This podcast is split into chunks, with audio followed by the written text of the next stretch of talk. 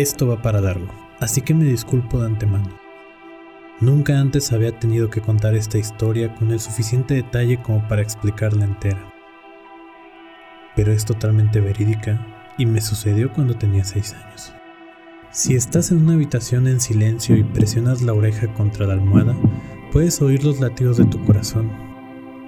Siendo niño, las ahogadas y rítmicas palpitaciones sonaban como pasos suaves sobre un suelo de madera.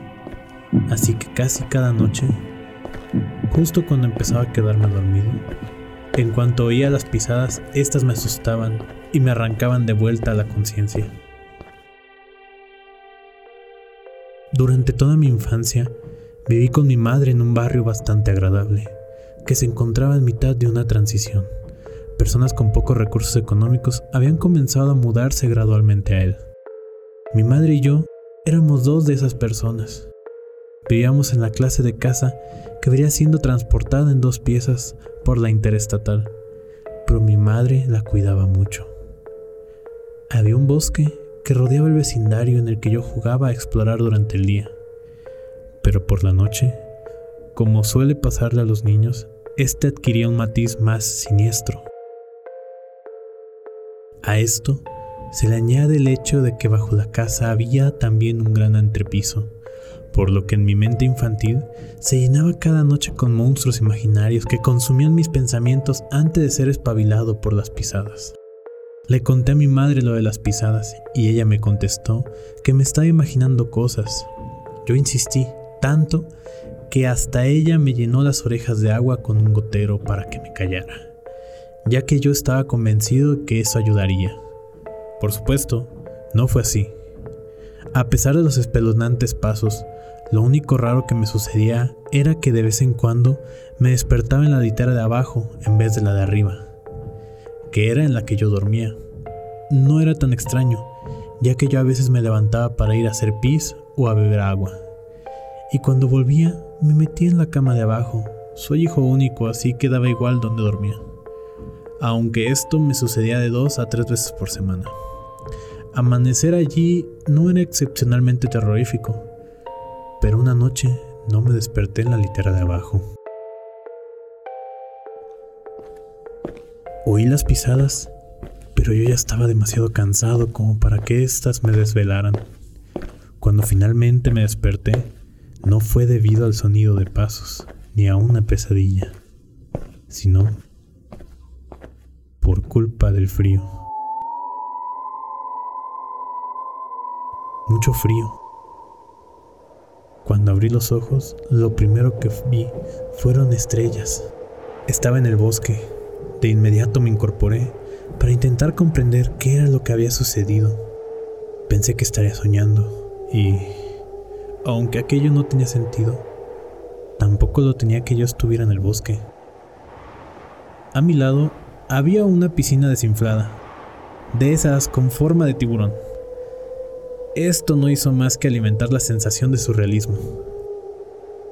Tras unos segundos resolví que no se trataba de un sueño, me levanté para orientarme, pero no reconocí dónde estaba. Jugaba todos los días en el bosque de al lado de mi casa y lo conocía muy bien, pero si este no era el mismo bosque, ¿cómo se suponía que iba a salir de allí?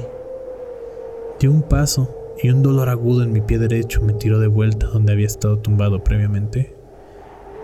Había pisado una espina. Gracias a la luz de la luna, pude apreciar que estaba rodeado de ellas. Comprobé mi otro pie y vi que estaba en perfecto estado. De hecho, así lo estaba el resto de mí. No tenía ni un solo rasguño y ni siquiera estaba particularmente sucio. Lloré durante un rato y después me volví a incorporar. No sabía a dónde ir, así que simplemente escogí una dirección al azar. Resistí el impulso de gritar, puesto que no estaba seguro que si quería ser hallado por lo que fuera que estuviera allá afuera. Caminé durante lo que parecieron horas. Intenté andar en una línea recta, corrigiendo mi trayectoria cada vez que tenía que dar un rodeo para esquivar algo. Sin embargo, yo tan solo era un niño, un niño aterrado. No escuché aullidos ni chillidos y solo oí una vez un sonido que me asustó. se parecía al llanto de un bebé. Ahora que lo pienso, probablemente era solo un gato.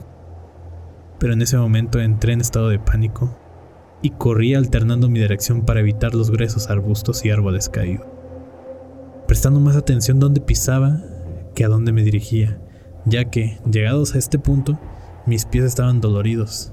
No pasó mucho tiempo desde que oí aquel llanto hasta que vi algo que me llenó de un sentimiento de esperanza que nunca antes había experimentado. Era la piscina desinflada. Me encontraba solo a tres metros de donde me había despertado. Esto no era debido a magia negra ni a ninguna clase de desdoblamiento espacio-temporal. Me había perdido. Hasta ese momento había pensado más en cómo salir de allí que en cómo había llegado. Pero estar de vuelta en el punto de partida hizo que mi mente divagara. Ni siquiera estaba seguro de que este fuera el mismo bosque de al lado de mi casa. Sencillamente había tenido la esperanza de que lo fuera. Había caminado en círculos alrededor de aquel punto o había dado media vuelta sin darme cuenta. ¿Cómo iba a salir de allí? Por aquel entonces, yo creía que la estrella del norte era la más brillante, así que busqué la más grande del firmamento y caminé en pos a ella. Eventualmente, mi entorno comenzó a resultarme más familiar. Y cuando vi el foso, un foso donde mis amigos y yo celebrábamos batallas de lodo, supe que lo había conseguido. Antes había estado caminando muy lentamente porque me dolían mucho los pies. Pero una vez llegado allí, estaba tan feliz que me eché a correr. Cuando de repente vi el tejado de mi casa, oculta por otra casa colindante un poco más baja, comencé a llorar y a correr más deprisa. Lo único que quería era llegar a casa. Ya había decidido que no contaría nada, puesto que no sabía qué contar. Trataría de entrar a la casa de algún modo, me lavaría y volvería a la cama. Mi corazón se petrificó cuando di la vuelta a la esquina y pude ver mi casa en su totalidad. Todas las luces estaban encendidas. Supe que mi madre estaba despierta y que tendría que explicarle o al menos intentarlo el dónde había estado, y ni siquiera sabía por dónde empezar. Pasé de correr a trotar y de trotar a caminar. Vi su silueta a través de la persiana y, aunque seguía preocupado sobre la explicación que le debía, ya no me importó tanto. Di un par de pasos a través del porche y agarré el pomo de la puerta. Justo cuando estaba a punto de abrir la puerta, dos brazos me rodearon por la espalda y me tiraron hacia atrás. Grité tan alto como fui capaz. Mamá, ayúdame, por favor, mamá. El sentimiento de estar tan cerca, de estar seguro, y entonces ser físicamente alejado de esa seguridad, me llenó de una desesperación que incluso hoy, tras todos estos años, soy incapaz de describir.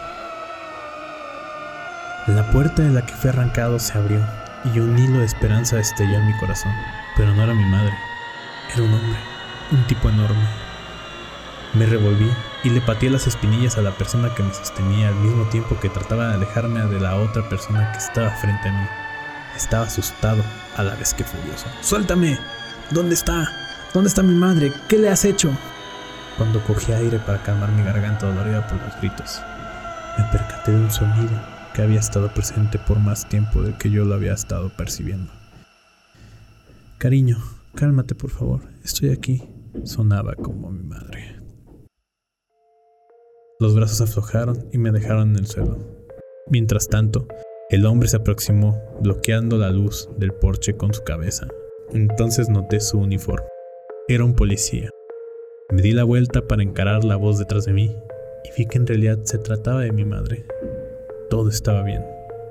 Me puse a llorar y los tres entramos en casa.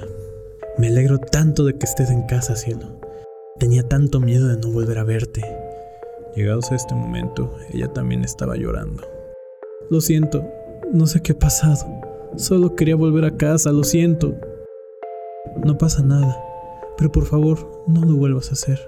No sé si mis espinillas lo puedan soportar. Una risita se le hizo paso a través de sus sollozos y yo esbocé una débil sonrisa. Bueno, perdón por patearte, pero ¿por qué me agarraste así? Tenía miedo de que te fueras otra vez. Yo estaba confuso. ¿Qué quieres decir? Encontramos la nota en tu almohada, dijo ella, y señaló un pedazo de papel que el policía deslizó a través de la mesa. Tomé la nota y la leí. Era una carta de huida. Decía cosas como que yo era infeliz y que no quería volver a verla, ni a ella ni a ninguno de mis amigos. Nunca más. El policía intercambió unas palabras con mi madre en el porche mientras yo leía la nota. No recordaba haber escrito aquella carta. No recordaba nada de nada. Pero, incluso, aunque a veces me levantase para ir al baño por la noche y no lo recordase, e incluso, aunque hubiese podido ir al bosque por mi propio pie, incluso si todo que esto era cierto, lo único que sabía llegados a este punto era que así no es como se escribe mi nombre. Yo no había escrito esto.